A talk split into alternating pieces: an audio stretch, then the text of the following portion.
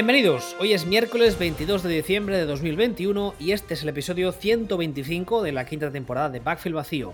Podéis escuchar y descargar el programa en footballspeech.com y también en todas las plataformas habituales de consumo de podcast, los links de las cuales los tenéis en la página web. Tenemos un canal de noticias en Telegram, de vacío, todo junto, y estamos ambos en Twitter, arroba Ball y arroba Buenos días.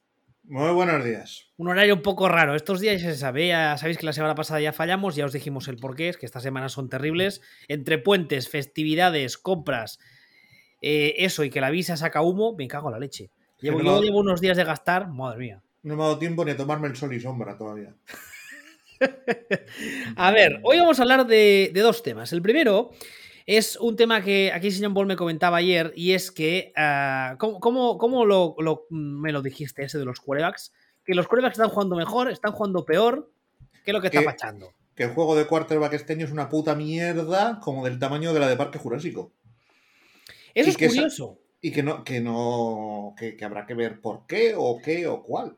Claro, eso es curioso porque ya sabéis que hace ya unos cuantos años hay mucha gente que se queja, y yo creo que con razón, de que las reglas cada vez son más pro quarterback. Eh, de, hecho, este año hemos llegado, este y el anterior, estamos llegando a unos extremos bastante ridículos en cuanto a las faltas eh, que se pitan por eh, violencia innecesaria, por golpear los quarterbacks, etcétera, que muchas veces hay mucha gente que lo dice y muchos defensivos de la liga lo dicen, e insisto, con razón, que es que muchas veces hay muchos jugadores que están cayendo, incluso no por, por su propia inercia, sino porque les empujan otros, y cuando rozan el quarterback en la planta del pie sin querer porque están cayendo de espaldas y no le ven, pitan falta.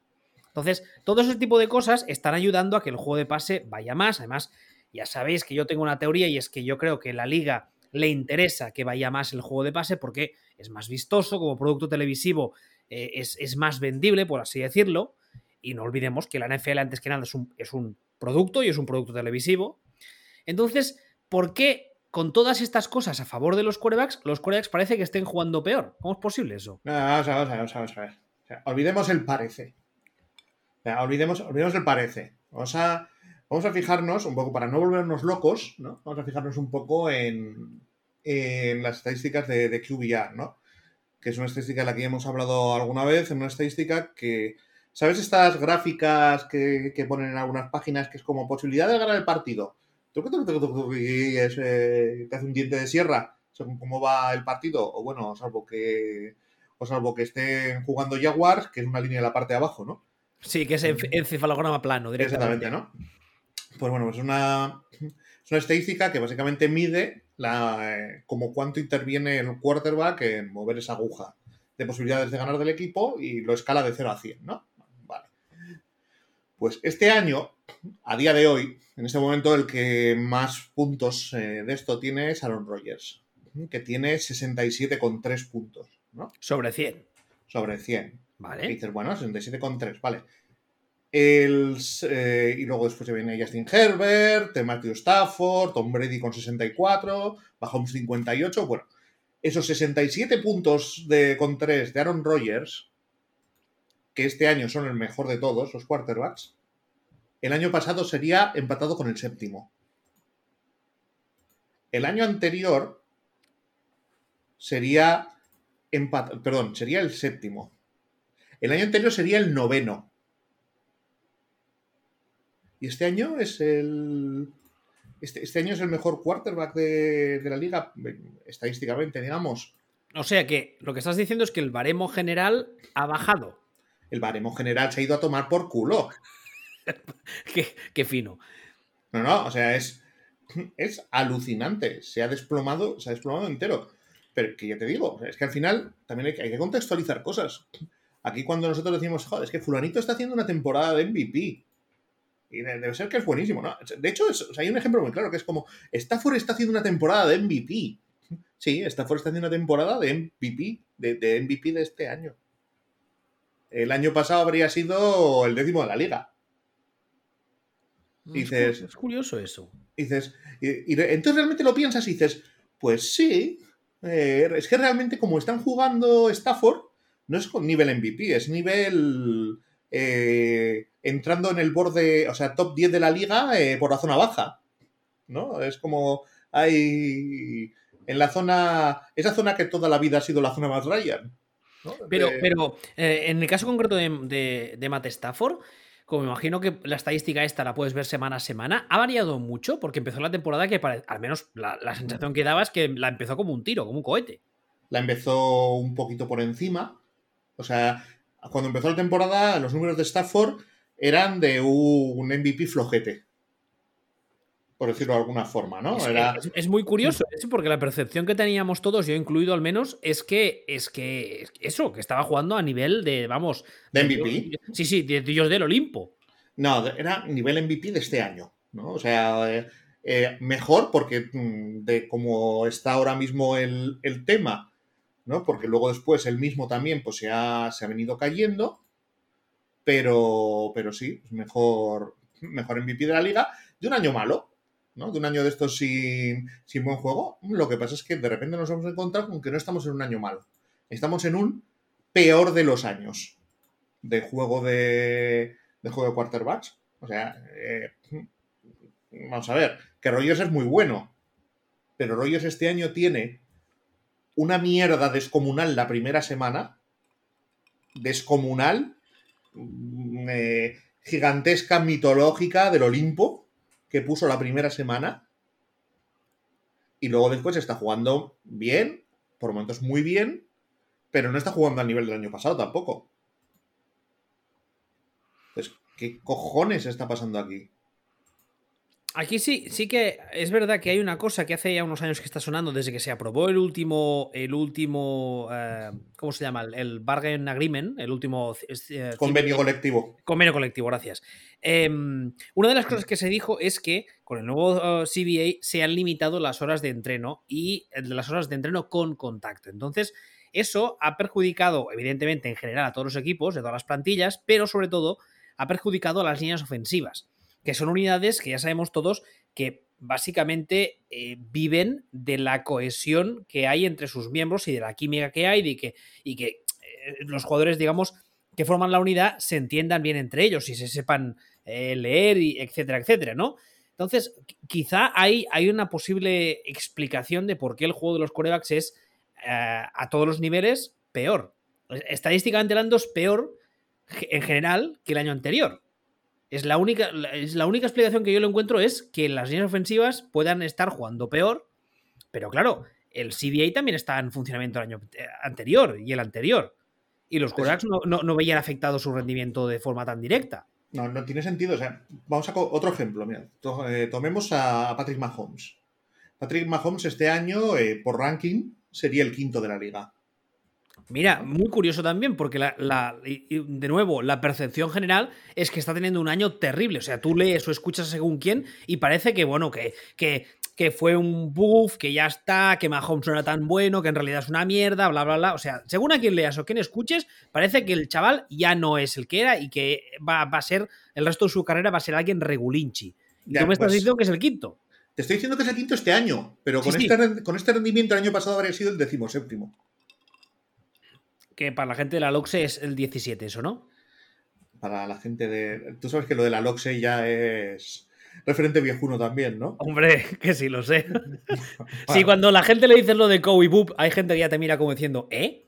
A ver, pues como cuando a mí me decían no sé qué de la reválida, pues normal. bueno, pero eso es, cultura general, ¿no? Esa es cultura general. Cultura, cultura general es saber quién es la amiga de Belén Esteban. Esto es otra cosa, esto es ya alta cultura. por cierto, por conocer la música dodecafónica, esto. Hablando de referentes viejunos, me he bajado para ver estos días Los fantasmas atacan al jefe.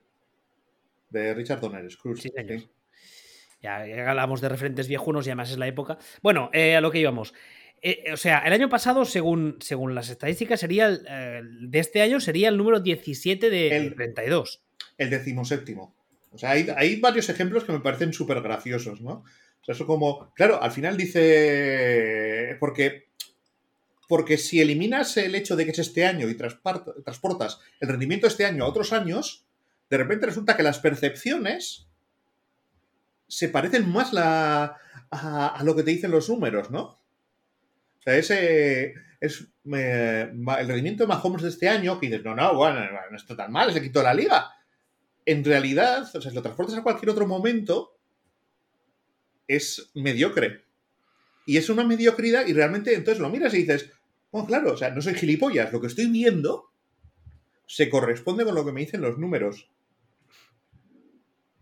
Ah, el, tema es que la, mediocridad este año es general. Y como, todo, y como todo el mundo ha bajado, digamos, su rendimiento individual, lo han bajado todos en general, pues tú ves algo y dices, es lo que decías ahora, ¿no? Mahomes, el quinto de liga, ah, pues no está tan mal. Pero tú luego le ves jugar y dices, este año este chaval no está. O sea, no sé qué le pasa, pero no está. O sea, otro, hay otro ejemplo. O sea, es que si será por ejemplo, es que todos además es, eh, y todos lo ves y de repente dices, ah, pues sí, Tom Brady. Tom Brady el año pasado, ya lo comentamos, estaba dando un buen rendimiento, rendimiento top 10 de la liga, eh, noveno décimo de la liga, bien, una pasada para la edad que tiene, etcétera, etcétera, etcétera. A nadie se le ocurría mencionar a Brady como candidato al MVP. Este año, Brady, no, Brady MVP, por supuesto, Brady MVP. en este ranking está cuarto, está en el pelotón de los cuatro buenos, ¿no? Que son Rogers, Herbert, Stafford y él, y Brady. Luego ya viene un salto hasta, hasta Mahomes. Pues Brady, candidato a MVP, muy posible MVP, a ver cómo se lo quitan. El rendimiento de Brady es menor que el del año pasado. Pero como ha bajado menos que otros, que también tiene cojones a su edad.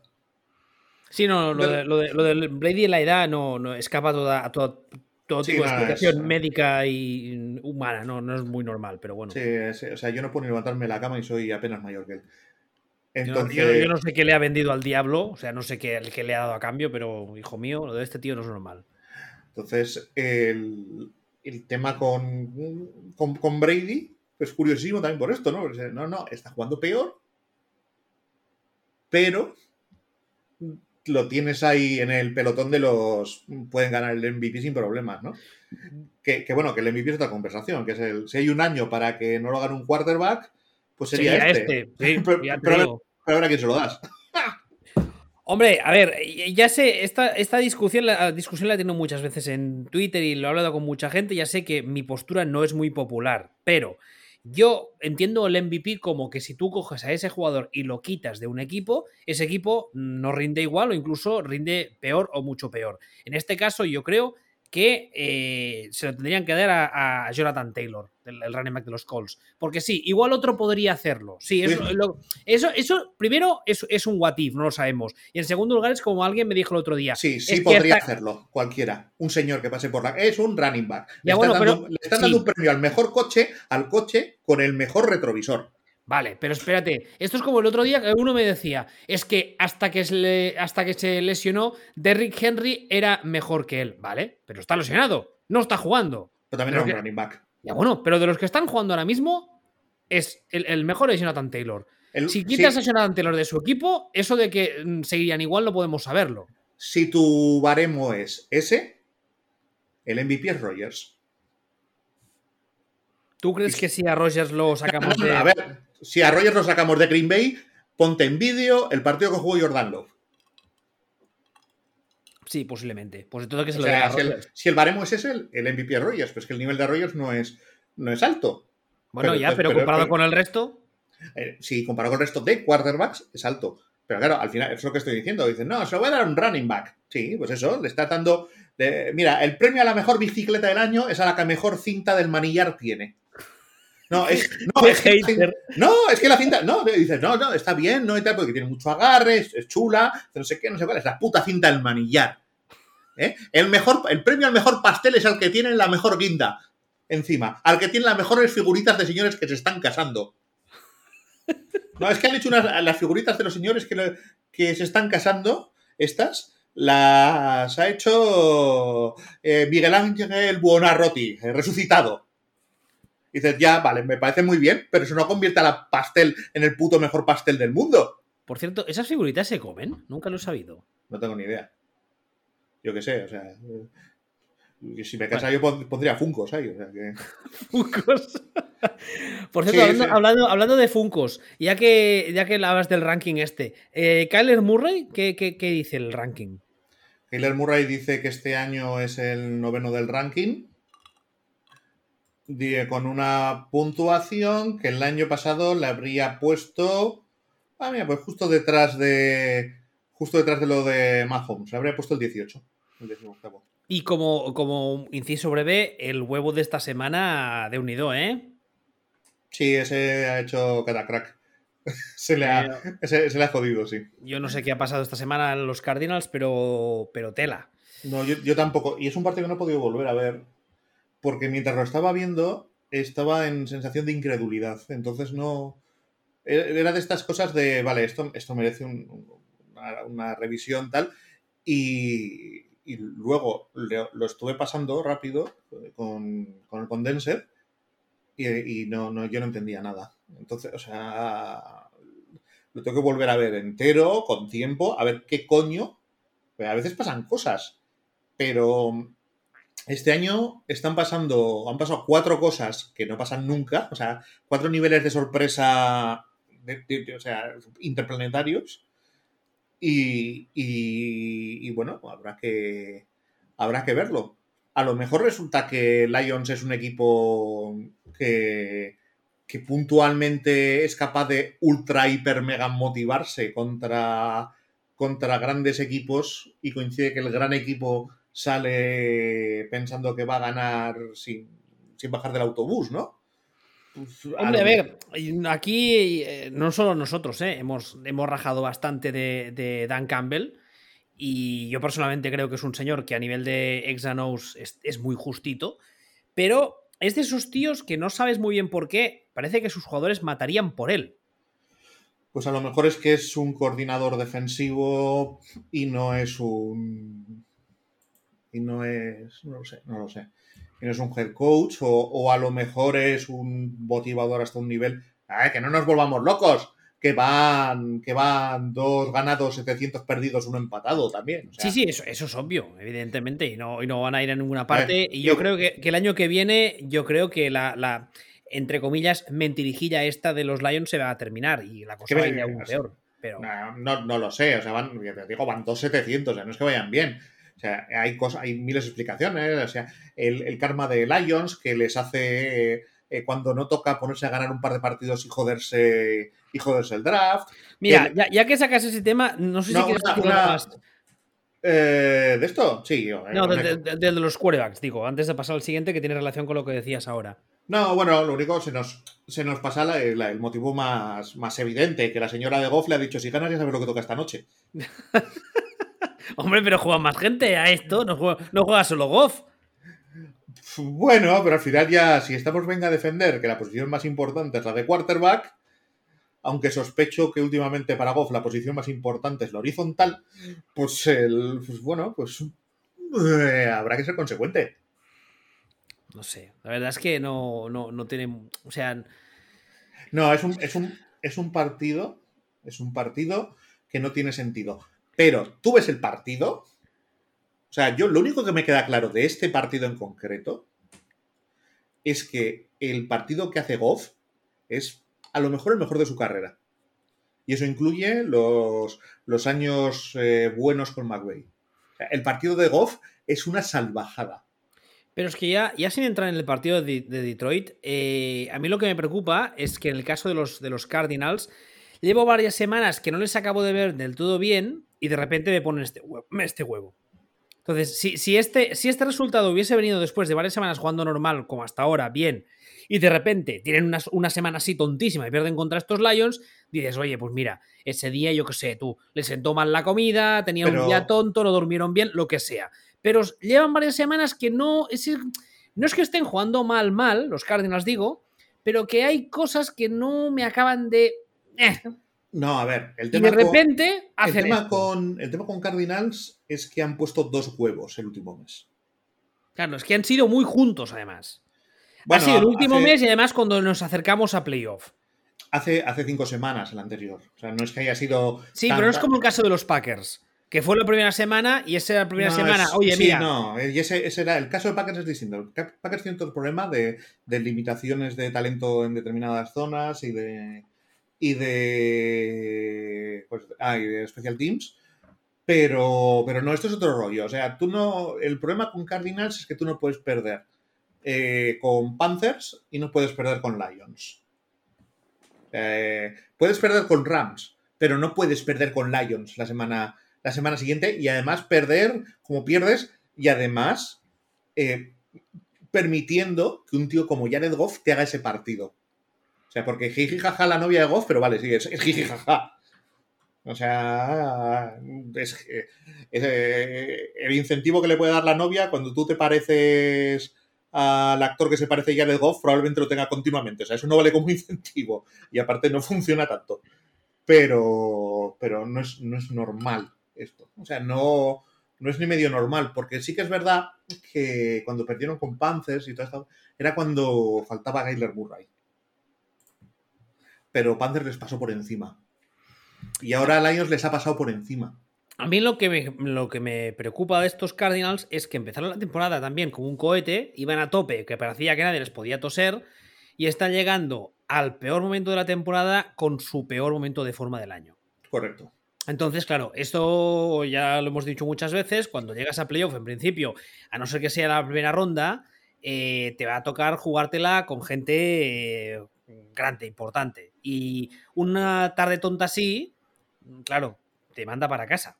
Sí, ese es el tema. Y habrán, jugado una temporada acojonante con un récord fantástico, no sé qué, campeones de división, todo lo que tú quieras, y a la primera de canto, para casa. Y adiós y gracias por participar. Sí, el problema es que en realidad no hay ningún equipo que digas, estos, estos ganan fijo. O sea, estos van que lo petan. Ojo, eh, porque, por ejemplo, uno de los problemas que ya tenía Arizona cuando empezó la, la temporada, que de hecho una de las cosas por las que se fichó a JJ Watt fue esa, era con la defensa contra la carrera, su defensa contra la carrera. Y desde que faltó JJ Watt, la cosa aún ha ido a peor. Entonces, si en playoffs se encuentran a alguien un poco físico que les pueda correr un poco, eh, yo creo que las, van a pasar canutas. Sí, pero en realidad, yo esa, esa descripción a mí solo me suena a, a Sanahan Jr. O sea, sí, les puede tocar muchas narices, tal, pero claro, es que si te ha tocado las narices Lions, te puede tocar las narices cualquiera. es que puedes perder con Texans. Ahí está. No, bueno, bueno, sí, con Texans sí, porque se joderían a ellos mismos y eso saben hacerlo muy bien. Claro, es un, tema, un tema complejo. Y vamos a lo mismo. Es que estábamos hablando de Kyler Murray como MVP hace 15 días. ¡Oh, Kyler Murray! ¡Qué bueno! Es el mejor de la liga. ¡Uh! Fíjate, oh, yo quiero un Funko. Ya, pero, pero, pero ni antes lo era, ¿no? Porque eh, cuando estaba en la zona rindiendo mejor, realmente era un nivel de MVP absoluto. Porque yo sigo diciendo que a mí me da la sensación de, de uno de estos críos de, de, dos años que aprenden a andar y correr, van corriendo por la casa. Eh, así que. Con, la, con, la, cabeza, con la cabeza por delante. Con la cabeza por delante, rodeado de adultos. ¿no? Pues eso es la sensación que me da. Y, y, bueno, sí, está jugando medio bien, pero es lo, es lo que hemos dicho. O sea, cualquier año es juego mediocre. el, de, el de Kyler Murray. Entonces, bueno, pues habrá que ver. ¿Y de qué querías hablar del draft?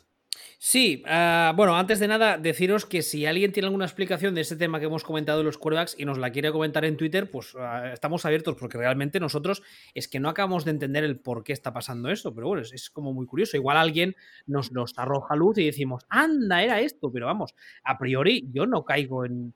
No veo ningún motivo concreto o motivos que me lleven a entender esta situación, pero bueno. Y respecto al draft, más que hablar del draft, eh, todavía falta muchísimo, pero hay, una, hay, una, hay un grupo, digamos, que podría ser prácticamente los 10 primeros picks, que además se suele decir que son donde está el, talento de verdad, se suele decir, que eh, estos quizá va a cambiar el orden en los próximos días, pero ya no van a cambiar mucho, y yo creo que se van a quedar estos, pero hay una serie de temas curiosos. A ver, a día de hoy el número uno es Jacksonville Jaguars. Esta gente, eh, si nada cambia, van a ser el número uno. Son un equipo con, muchísimo, con muchísima necesidad de talento en muchas posiciones, que además ya tienen a su quarterback franquicia. Recordemos además que se ha dicho ya en los últimos meses que este draft que vendrá, el de 2022, va a ser un draft en cuanto a talento de quarterback eh, muy escaso. Más que escaso, es que no va a ser, eh, no, va a tener mucho lo que yo llamo talento inmediato.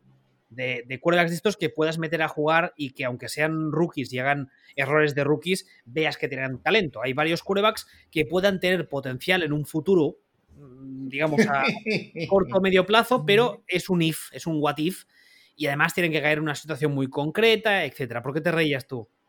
Porque yo lo que veo más bien es que, que no hay nada que, se, que tenga más talento que una piedra que encuentre por la calle.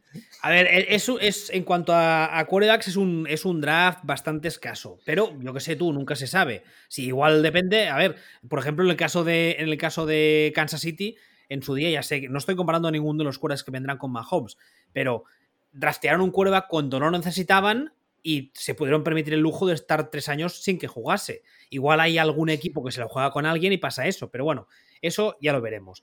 Una, eh, cosa, yo solo voy a poner un ejemplo. yo, yo miro, veo, veo un poco el pool de talento de este año y yo veo el draft de 2013.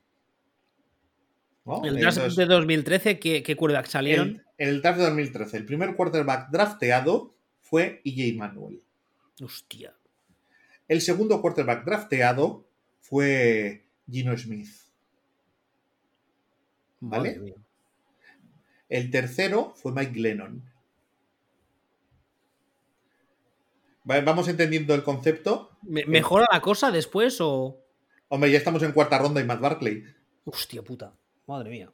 Ryan Nassif, Tyler Wilson, que personalmente ni sé quién es, no me acuerdo de este tío. ¿Tyler Wilson? ¿Quién lo drafteó a este señor? Eh, Oakland Riders. ¿Era uno de Virginia Tech? Eh, no, era uno de Arkansas. Hostias, pues no, no caigo, la verdad. ¿Verdad? Es como Landry Jones. ¿Tú, o sea, ¿tú, ves el, talento en la posición de cuerda que este año de, de ese palo? De ese palo. Sí, y no, no soy el único. He leído, he leído bastantes comparaciones con este año 2013. Pues claro. De todos modos, el otro día también lo hablaba en Twitter con alguien. Eh, hay un nombre que ya está sonando y que a poco que su agente haga bien el trabajo va a acabar saliendo alto, que es el quarterback de la Universidad de Pittsburgh. Ya, el problema es, lo que quiero transmitir es que hay la cagada más gorda que puedes hacer. Es decir, ay Dios mío, ay Dios mío, Dios mío, que me hace falta un quarterback y por no perder un año, perder tres o cuatro drafteando un imbécil, un inútil, un incompetente. Me paso llamándolo imbécil, quería decir inútil. Entonces, porque al final dice, no, no, es que estoy desesperado, necesito un quarterback. Jódete, espera un año. Porque si no, ¿cuántas veces hemos visto equipos que entran en el modo estoy desesperado, draftean a un tío que en realidad no vale, se gastan un pick súper alto en un tío que no vale, y entonces lo tienen jugando tres años, cuatro años, a ver si de repente suena la flauta y, yo qué sé, y, Trubisky se transforma en mariposa. Y Trubisky no es un mal ejemplo, es un mal ejemplo de hecho, porque había cierto consenso de que, de que ese sí era un diamante en bruto. Pero ya sabes, yo, pongo siempre el ejemplo, el ejemplo de Christian Ponder. Christian Ponder, ya hemos hablado de G. Manuel, o sea, estos, eran gente que se sabía que no. que no, pero los equipos entraron en pánico de, Dios mío, necesito un quarterback. Pues, tío, no sé. Hombre, te, voy a poner otro ejemplo eh, más lejano en el tiempo y que, que igual levanta algunas ampollas, pero a Andy Dalton. Andy Dalton sale de la universidad y todos tenemos claro que era un game manager que era un señor que, en college además ganaba porque eh, ese año TCU tenía una defensa acojonante para ser college. Y sale del draft y en, Cincinnati se estuvieron, primero, intentando convencer a los demás y segundo, intentando autoconvencerse durante años, y no son ni tres ni cuatro, durante años, de que ese señor era un quarterback franquicia, era capaz de ganar solo los partidos, bla, bla, bla. Y todos sabemos lo que es Andy Dalton. Y a algunos les ha costado 15 años entenderlo y aceptarlo. Yo ahí disiento contigo. A mí me parece que es un tipo muy justito. Que igual no, te, pierde, no te pierde todos los partidos el, él, vale, sí. Pero es posible que te pierda algunos y dudo mucho que te vaya a ganar ninguno. Sí, pero a mí Andy Alton me parece. Es un tío que sale en segunda ronda. No en primera ronda, en segunda ronda. Y es un tío cuyo rendimiento, sin ser rendimiento de buen quarterback, tampoco me parece que haya sido rendimiento de el rendimiento de Iggy Manuel. O, no, pero, pero insisto. O el rendimiento de Christian Ponder. En Cincinnati se intentaron autoconvencer de que era su coreback franquicia durante muchos años. También te digo, Andy Dalton ha tenido dos años, cuyo rendimiento este año le habría convertido en el mejor quarterback de la liga. Ya, pero por, incomparecencia del rival, por así decirlo, porque este año el nivel es bajo. Por lo que quieras, pero, pero lo que quiero decirte es que ya son parámetros. Sí, que Andy Dalton no ha sido un buen, buen quarterback, no ha sido una estrella, no ha sido un tal, no ha sido, no ha sido muchas cosas, y más ahora que hace ya cuatro años eh, se fue a la mierda. Vale, pero ha sido un quarterback. Lo que dices tú, un game manager. No sé, un Teddy Bridgewater de la vida. Eh, en mejor pues, durante cuatro años, en plan, bueno, bien, o sea, un tío con el que incluso podías ganarlo todo si tu resto de equipo era una, era una pasada. Pues digo que a mí Andy Dalton no me parece, o sea, no me parece el ejemplo de, tío horripilante, sino de, bueno, una segunda, de una segunda ronda sacaste un quarterback titular normalito para cinco años. Si luego tú pensabas que era Aaron Rodgers, tu puto problema. Eh, bueno, es que, es que por ahí. Por, eso lo he usado de ejemplo, porque yo creo que sí que los Bengals se intentaron convencer de que era lo mejor y no. Pero bueno. eso, eso sí, pero vamos, que no me, que no me parece. Que no me parece J. Manuel. A ver, lo que decía, el número uno, y esto no creo que cambie, son los, van a ser los Jacksonville Jaguars, y además esta gente ya tienen su quarterback franquicia, con lo cual irán mm, por, por otro lado. Vale. El número dos son los Lions ahora mismo. Esta gente eh, es lo que justo lo que comentábamos ahora. Como se pongan tontos y les dé por ganar algún otro partido, igual se complican la cosa. Lo que pasa, lo único que les puede salvar en los que vienen después son aún más inútiles incluso para perder, cuando deben perder, que son los Texans. Pero bueno, en el caso de los Lions, por ejemplo, yo creo, eh, lo he leído en, en varios sitios, lo he escuchado y yo estoy a favor, es que Jared Goff, para otro año, un par de años más, así en plan aseadito y mientras vas construyendo, pues no está tan mal, ¿no? Sí, es lo suyo, ¿no? O sea, es que es, volvemos a lo mismo. Eh, tú tienes un tío. Es que es muy mala semana para criticar a Goff. Pero tú tienes, tú tienes un tío como Goff. Goff tiene nivel de titular mediocre en la NFL, básicamente, ¿no? ya, pero es que si tú lo que te interesa es eh, perder o no ganar mucho para ir acumulando talento vía draft y tal, y ir construyendo con calma, pues oye, es, el coreback perfecto, ¿no? Hasta cierto punto sí. O sea, es. Eh, eh, sí, sí, sí, sí, sí. No es un tío muy, muy, muy, muy malo. Es un tío que tampoco te gana partidos. Es un tío muy flojo, pero no, pero no vomitivo. Mientras tanto, estás dando la sensación, tanto a tus fans como al resto de la liga, de que eres un equipo que, aunque eres malo y lo sabes, compite. Que eso siempre está bien, porque bueno, pues estás ahí compitiendo y luego no ganas porque, porque que hecho precha no gano porque soy malo y ya, bueno, pero estás ahí dando el callo.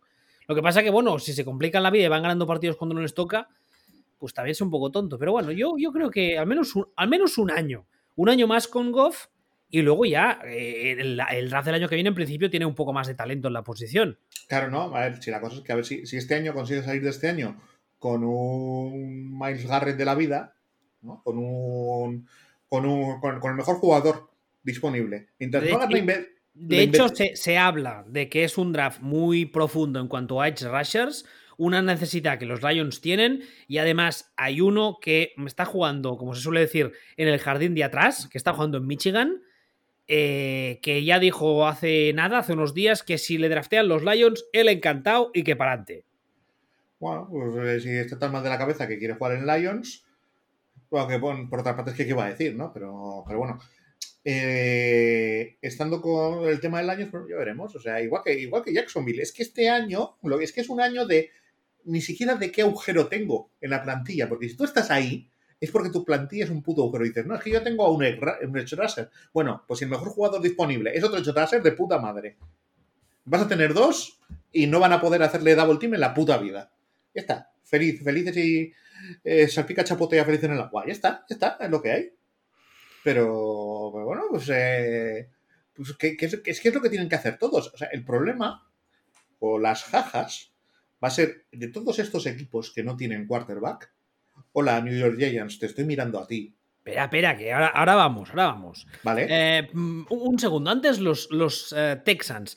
Y este es un caso muy curioso porque ahora mismo están con, el, con el, estarían con el pick 3. También son otros que somos tan malos que ni perder sabemos cuándo toca, con lo cual igual nos complicamos la vida las próximas semanas, pero esto está por ver. Y eh, ya sabéis que es mi equipo, yo el entorno del equipo lo tengo bastante controlado. Estoy leyendo ya hace días que el equipo se, se inclina, se siente muy inclinado a mantener a Davis Mills como quarterback, pero es que incluso hay gente que dice que, bueno, que han encontrado un diamante en bruto, que se cura franquicia, eso está por ver. Pero vamos, que es un caso bastante parecido al de Detroit. Yo creo que el año que viene se seguirá con este señor, lo cual no me parece mala idea del todo, para seguir un poco apestando, ir consiguiendo talento y entonces ya dentro de dos o tres años ir a por un quarterback. El único tema está, primero, en que a ver si se complican la vida estos tontos del culo y acaban ganando tres o cuatro partidos más, que no creo, o dos partidos más, que no creo. Y segundo, que el hecho de tener un pick alto no significa que la elección vaya a ser buena. Porque la, puedes cagar. Esa es otra, pero tengamos en cuenta, siempre es más fácil hacer una, hacer una buena selección. Cuando, tienes muchas necesidades que cuando tienes pocas. Y cuanto más alto drafteas. En principio sí. Pero por eso, pero por eso digo que es que al final todos estos son equipos que de todos pueden decir lo mismo. Todos ellos lo único que tienen que hacer es seleccionar al mejor eh, jugador que esté disponible en ese momento. Única, único pero, tal vez, si lo que necesitas es línea ofensiva. Como norma general, si necesitas línea ofensiva, probablemente te salga mejor tirar para atrás y draftear dos más tarde, un poco más tarde, que uno muy arriba. Pero, pero es esto, o sea, es el, año del draft, es eso, y, es eso para todos. El número 4, esto ya aquí ya empieza el, tema cachondo. El número 4 ahora mismo son los New York Jets. Eh, los Jets tienen, iba a decir, tienen un follón, bueno, siempre tienen un follón, pero en este caso eh, la defensa parece que está funcionando bastante bien. El ataque no hay de, No, ¿de dónde te has sacado tú que la defensa de los Jets está funcionando bien? ¿Es, cancerígena? Pues yo lo que, lo que he visto a mí no me disgusta. No sé si es la peor de la liga, te lo voy a, comprobar, pero. ¿Y no tendrá que ver con que su ataque sea cancerígeno, metástasis, muerte? Hombre, no sé, ahora te lo, voy a mirar, igual soy yo. Bueno, mientras tanto, una cosa que me hace mucha gracia en el caso de los Jets, que además es una, es una historia recurrente. La, peor de la liga. Vale. En el caso de los Jets decía. No, no, es que, es que yo creo que va ligado con lo que estoy diciendo ahora, y es que desde la semana 2, todo es culpa de Zach Wilson. Todo. O sea, si, si, hay un día que llueve en Nueva York, también es culpa de Zach Wilson. Y me hace mucha gracia por dos motivos. Primero, porque son los putos Jets y esta historia la hemos visto 36 millones de veces. Y segundo, porque cuando salió del draft Jack Wilson, lo dijimos todos, nosotros, otros podcasts de aquí, de ahí, webs, cuentas de Twitter, lo dijo todo el mundo que era un quarterback con muchísimo talento a nivel físico, pero que tenía muchísimo por pulir. Y ha caído en un equipo que ya sabemos todos que no son conocidos por su paciencia, que como ya avisamos, la semana 2 o semana 3 ya está jugando de titular y que evidentemente cuando las cosas no salen, todo es culpa suya. Entonces, no sé qué esperar de estos Jets y no me sorprendería nada porque son los Jets que se planten en el draft y draften a otro quarterback. En una clase que es baja en talento y cuando en teoría ya tienen a su hombre. O sea, a mí me sorprendería cero. Cero me sorprendería. ¿A ti? Me sorprendería mucho. ¿Sí? ¿En serio? El nivel de imbecilidad debería ser. estaría por encima. O sea, es que. Pero no es nivel de imbecilidad ya, es un tema de.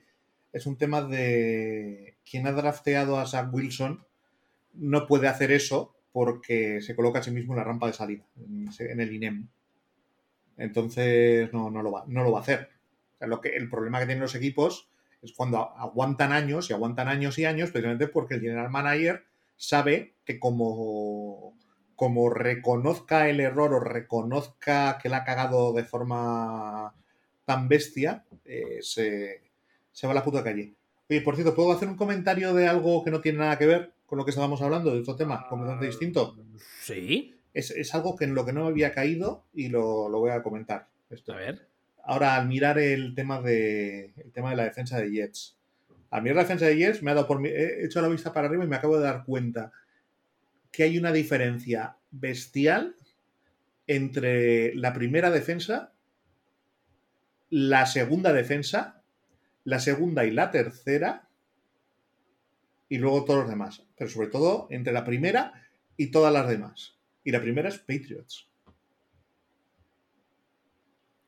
Y me ha llamado la atención porque yo no he leído por ahí ninguna parte diciendo, la defensa de Patriots que lo flipas!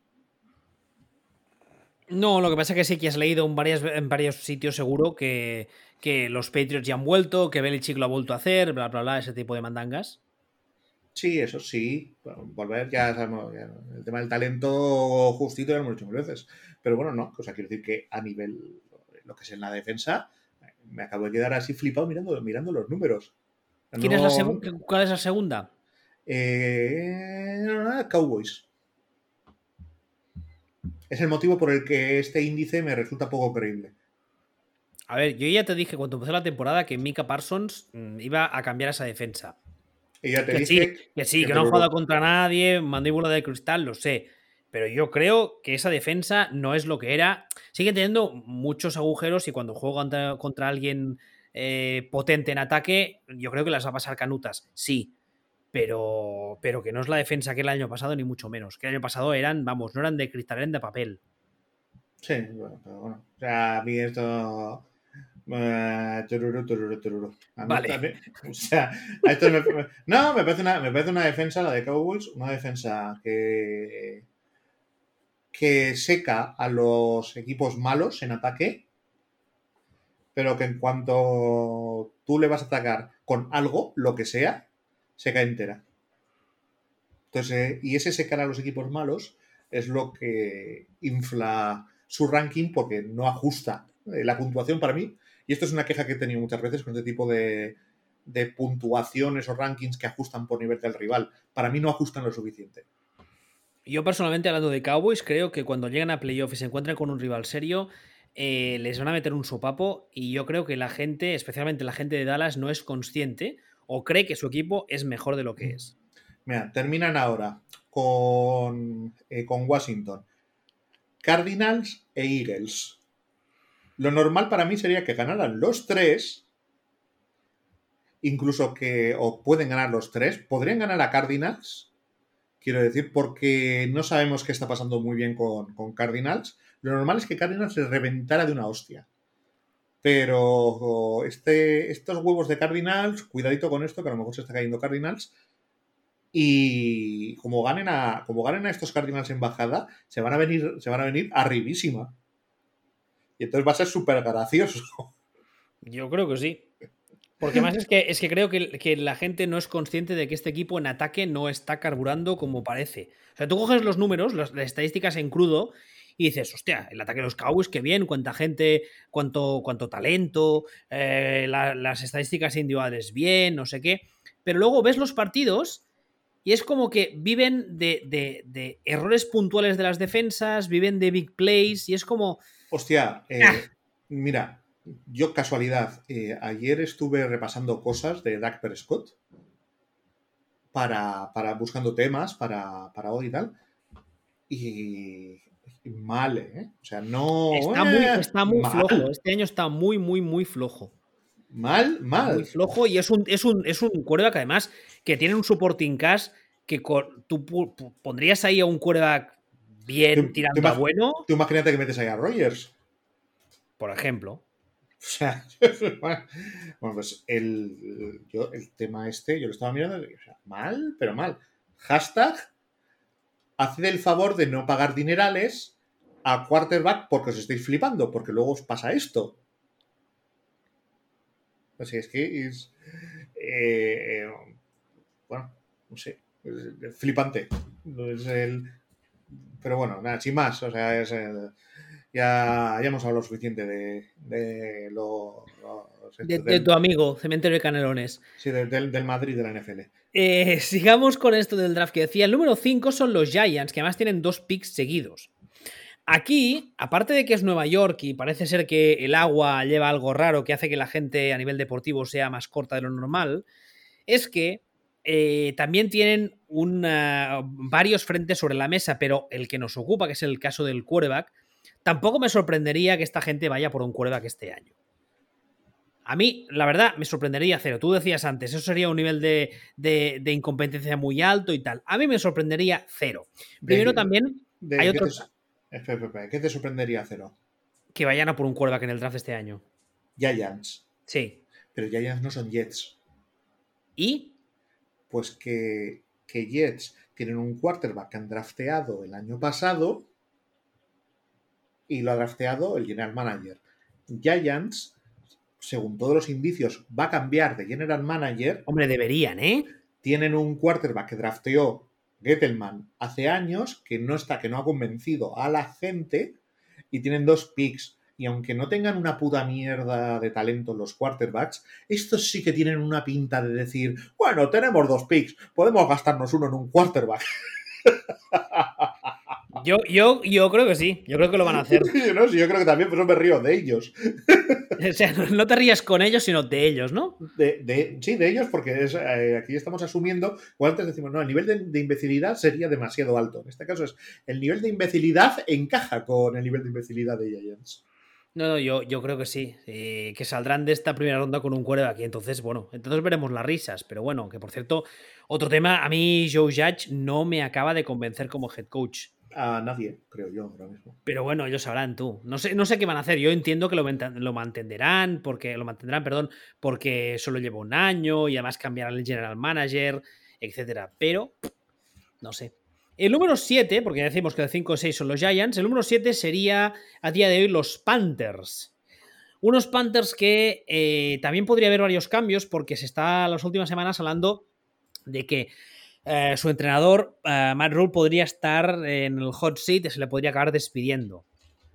Y yo no sé qué esperar si entra un head coach nuevo, porque ahora, mismo los quarterbacks de Carolina, ¿quién son? Eh, Sam Darnold, el, PJS y media pierna de Cam Newton, ¿no? No, Sam, Darnold. el quarterback que tiene Carolina es, Sam Darnold. De todas formas.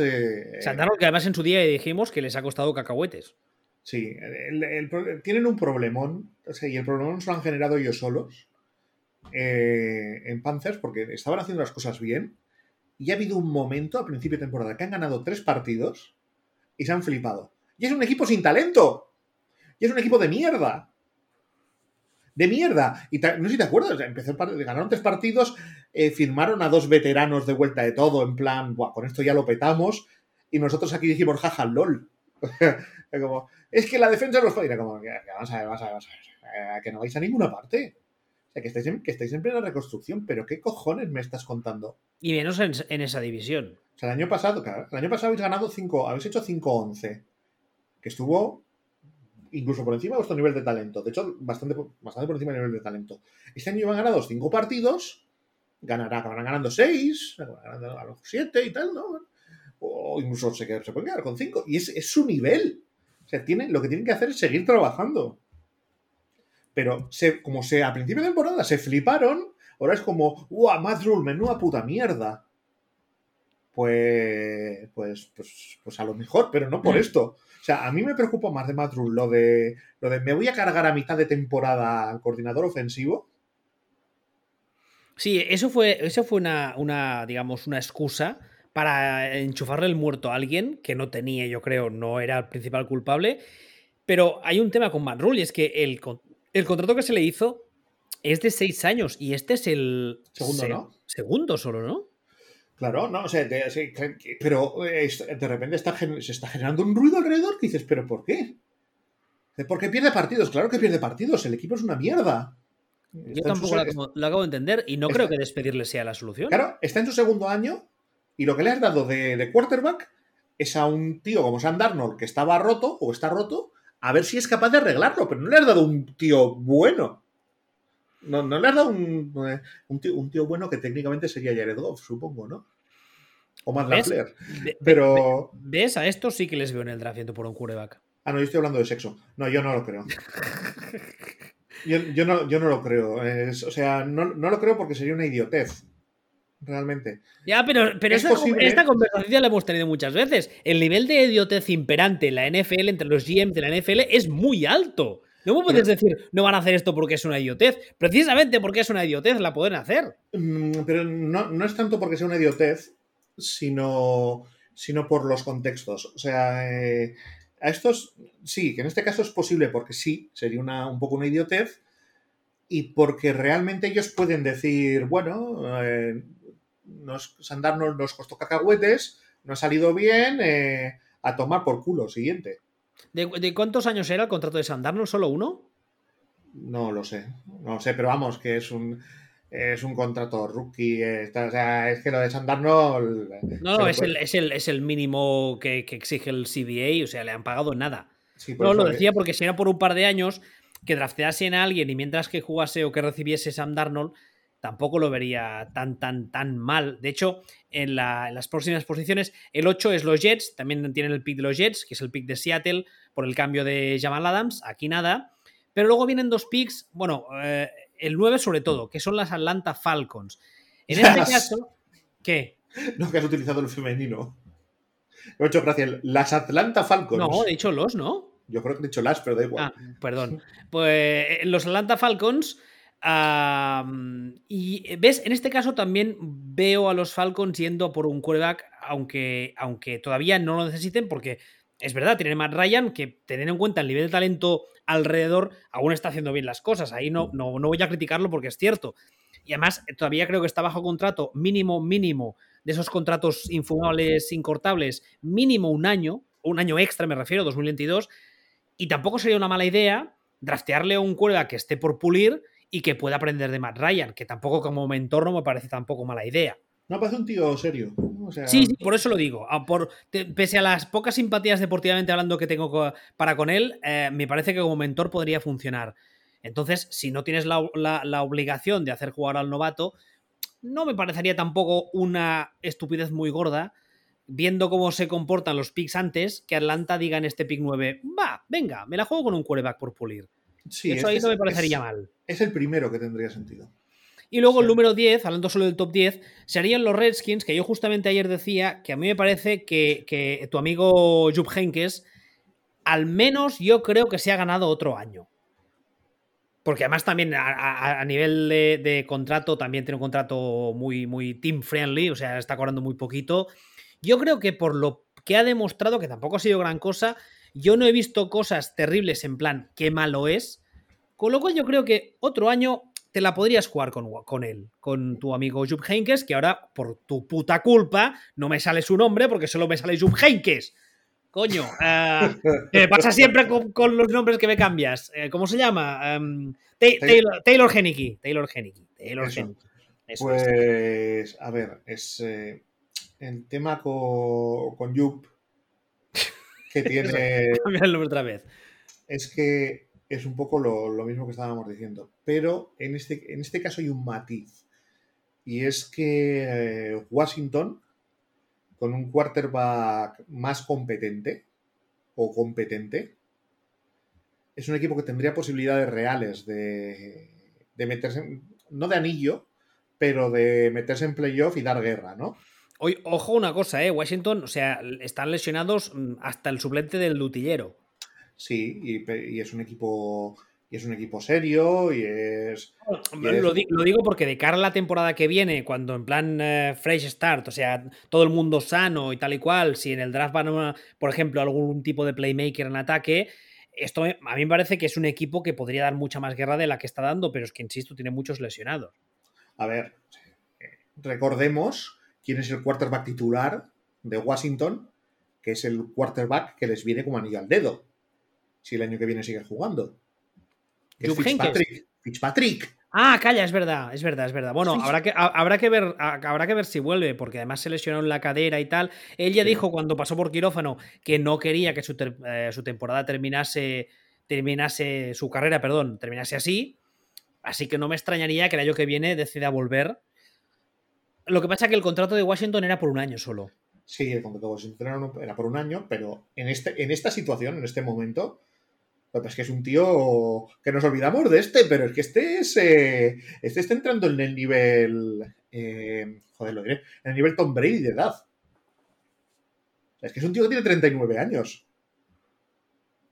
39 años tiene Fitzpatrick y está jugando. No, y además es que es un, es un, tipo que lo hemos visto muchas veces. Cuando no, cuando no corticircuitea, digamos, cuando no, no se vuelve loco, es un titular bastante competente. No, no, no, no. Cuando no cortocircuita, es Aaron Rodgers en modo Dios. Joder. El problema que tiene. O sea, tú y con mejor barba. Y con mejor barba. No, tú, tú, repasa el tema. O sea, este, este tío, el problema que tiene Fitzpatrick es que no tiene partidos normales. No tiene. no, tiene buenos partidos, partidos normales, partidos flojos. Este, el problema del Fitzpatrick es que solo alterna entre hola, soy Aaron Rodgers y hola, soy J. Manuel. no tiene, no tiene término, no tiene término medio. Aparte de lo entrañable que es un tío que se pegó un golpe en la cabeza y se piensa que es Brett Favre, básicamente, ¿no? Pero, pero es, eh, es, es, es, entrañable. Un poco de años, pero es que el año que viene, si el año que viene vuelve, realmente Habrá que ver en qué condiciones físicas, pero el Fitzpatrick de este año era el quarterback ideal para un equipo de este estilo como bien, le, eh, haces plugin un, un, quarterback competente y realmente se puede meter en playoff, puede tocar un poco las narices, puede ganar a mucha gente, puede, pelear la división a, a, Cowboys en un equipo serio, pero, pero, pero a mí Heinkes no me parece ni de palo eh, un quarterback de titular en la liga. Me parece que está demostrando ser un suplente competente. Entonces. Vale. Me ha, no, no. ¿sabes, qué, pasa? Que llevamos varios, varios equipos que cada vez que los mencionamos, yo lo primero que pienso es. Este equipo debería buscar un trade por Aaron Rodgers. Pero lo, pero lo siguiente que pienso es. Ah, no, pero está en la, en NFC. Pero llevo todo el rato pensando lo mismo. O sea, yo soy. Yo soy estos. A estos mismos, a, Washington. Le haces plugin, le dices. Le pago 78 rondas a Packers por Rogers. Metes aquí a Rogers y de repente son contentes hasta el anillo. ¿Sabes? O sea, ese. Este, este, por ejemplo, es un equipo que me parece que debería buscar un quarterback veterano de nivel si puede encontrar alguno de, ese estilo. Rogers es otro nivel, ¿no? Pero, pero bueno, pero realmente, porque realmente ellos tienen a Fitzpatrick, o sea, es que Fitzpatrick les va bien. Por cierto, un, pequeño inciso referido a esto que estás diciendo ahora. Eh, antes hemos hablado de los Giants, que tienen dos picks en primera ronda y una historia que lleva sonando ya desde el año pasado es la posibilidad de que los Giants eh, den el oro y el moro por Russell Wilson. Tiene sentido, tiene sentido para todos es una posibilidad muy real, la, hemos hablado aquí eh, y además ha sonado en muchas partes. Insisto, tienen dos picks de primera ronda, tienen pick 5 y pick 6, eh, con lo cual, ojo, ojo, cuidado, que eso habrá que ver mm, cómo, queda el tema. Y luego también hemos hablado del top 10, que podría ser posiblemente los más importantes. Luego el resto de los que vengan son en principio equipos un poco ya más hechos, sin, tantas, sin tantos problemas, pero hay un pick concreto que ahora mismo es el 17, que imagino que va a variar un poco los próximos días, las próximas semanas, que me llama eh, poderosamente la atención por dos motivos. Primero, porque los últimos años parece que no se van a hacer la O con un canuto. Y segundo, porque el tema del quarterback es una necesidad acuciante porque no han hecho los deberes antes, que son los Pittsburgh Steelers.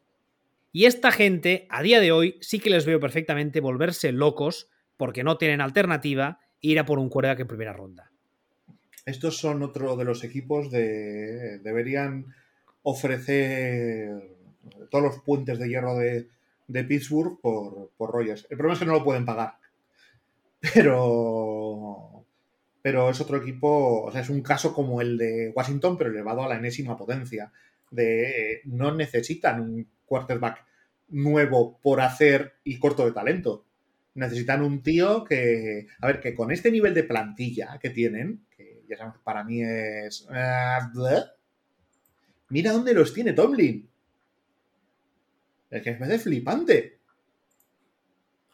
O sea, yo, el tema, el tema de Tomlin es que, los tiene, los tiene 7-6-1 con este nivel de plantilla. Me parece brutal.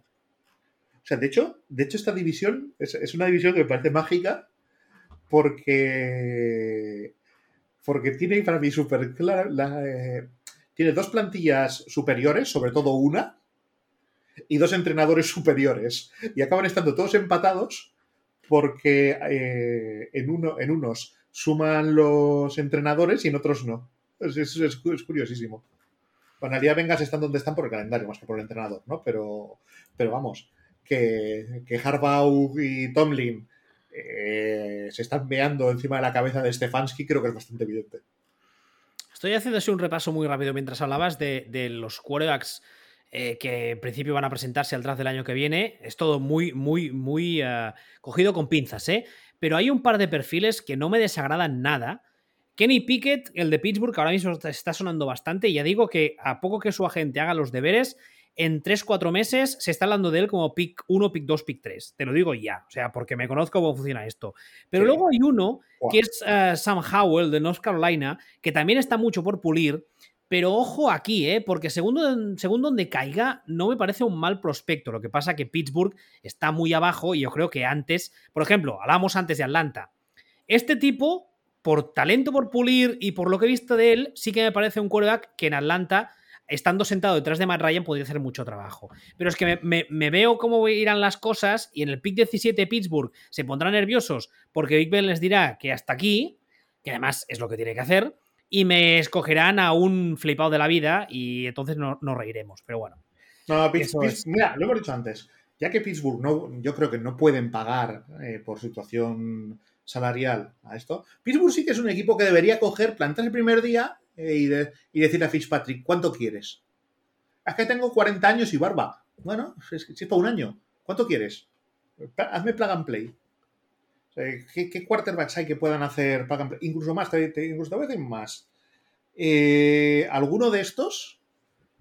Mm, No me sorprendería que llamara a Lions y le dijera, ¿cuánto quieres por Goff? Ojo que esta, esta semana creo que habla con, con Pablo Gigante, que es de los Giants y los conoce muy bien. Y él me soltaba una que la verdad es que yo ni me la había planteado y no me parece una tontería tan inmensa. En el caso de Pittsburgh, llamar a Giants y preguntar qué quieren por Daniel Jones. Yo sé, sí, a mí me parece tontería. A mí me parece tontería porque si tú quieres a. Ahí lo diré. Joder, me quedo por- Si tú quieres a Russell Wilson, lo normal es que Seahawks te diga, yo quiero al Daniel Jones. O sea, quiero todo lo, quiero todo y además a, además a Daniel Jones. Para probarlo un año. Entonces no me.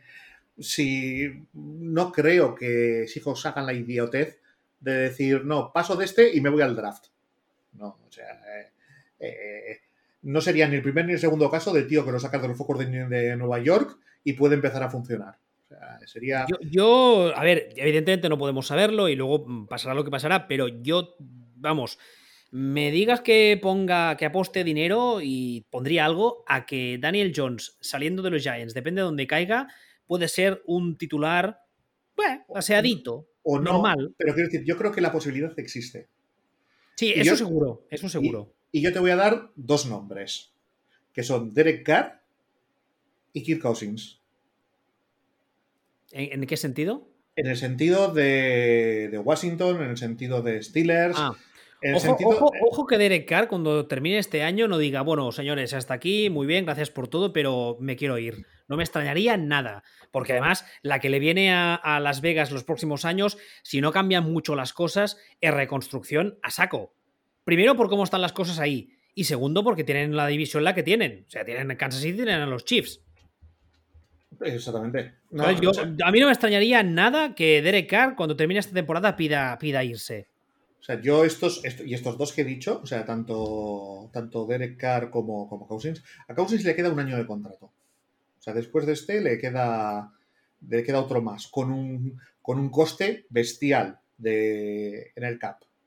Una, una barbaridad. eh, Son, dejaría 45 millones, ¿no? Uf, de si se le cortara, por ejemplo, ¿no? Eh, si tú a Cousins eh, buscas la forma, o sea, no me sorprendería que, que Vikings estuviera muy abierto a, a prescindir de Cousins y por un precio muy, muy, muy razonable. Otra cosa es que tú puedes absorberlo. Pero, por eso decía yo, un equipo como Washington, decir, oye, ¿y a cuánto está el precio de, de este? Es que, no- que no es muy bueno. Es mejor de lo que parece, ¿no? Vale, no es, una, no es buenísimo, pero es mejor de lo que pueda parecer generalmente. Pero, pero bueno, o, o sea, quiero decir, he flotado esos dos porque me parecen dos nombres de veteranos que, que pueden ser competentes. Eh, Carr puede llegar a ser muy buen quarterback. Y A, que, mí, a mí, antes de que le pase, digamos, su prime, de que, de que empiece ya la, un poco el, decaimiento por edad, etcétera, a mí me gustaría tener la oportunidad de ver a Derek Carr en un equipo competente, en una organización un poco más seria de lo que ha sufrido hasta ahora este hombre. pues, para mí son dos nombres que pueden ser conseguibles. Y, ya te digo, este, Steelers es un nombre de equipo que creo que necesita un perfil que les pueda ayudar ya, porque no, no tienen un roster para decir, bueno, vamos a pestar, sino que tienen un roster justito de talento, pero con agujeros concretos. O sea, me parece un roster arreglable el roster de, el roster de Steelers. Y, el, y Washington lo mismo. Es un equipo que le falta esto, pues bueno, pues puedes hacer. Entonces al final entre, entre Fitzpatrick, que, lo, que puedes conseguir a este, al otro, yo creo que puede haber un, pequeño movimiento. O sea, incluso, incluso a Falcons. No me, no, me, sorprendería nada que este año alguien llamara y, y pudieran ponerse de acuerdo por, por, por este, por Matt Ryan. Por, por, Ryan. Por Matt Ryan, porque Falcons sí que es un equipo que puede decir oye, mira, que es que no le vamos a prestar, tampoco pasa nada. Bueno, pues a no ser que añadir nada más, yo lo dejaría aquí. No, nada más. La semana que viene, si todo va bien, volveremos eh, el martes, como suele ser habitual. Y ya la semana que viene ya habrá pasado Navidad, así que disfrutad mucho de estas fiestas. Si os regalan cosas de estas de fútbol, pues y nos las queréis compartir con fotos y esas cosas, pues, pues estará curioso de ver. ¿Has pedido algo a Papá Noel? ¿Has hecho lista? la misma que, que Goff con su novia. vale, vamos a dejarlo ahí. Pues nada, eh, feliz Navidad a todos y hasta la semana que viene. Hasta luego.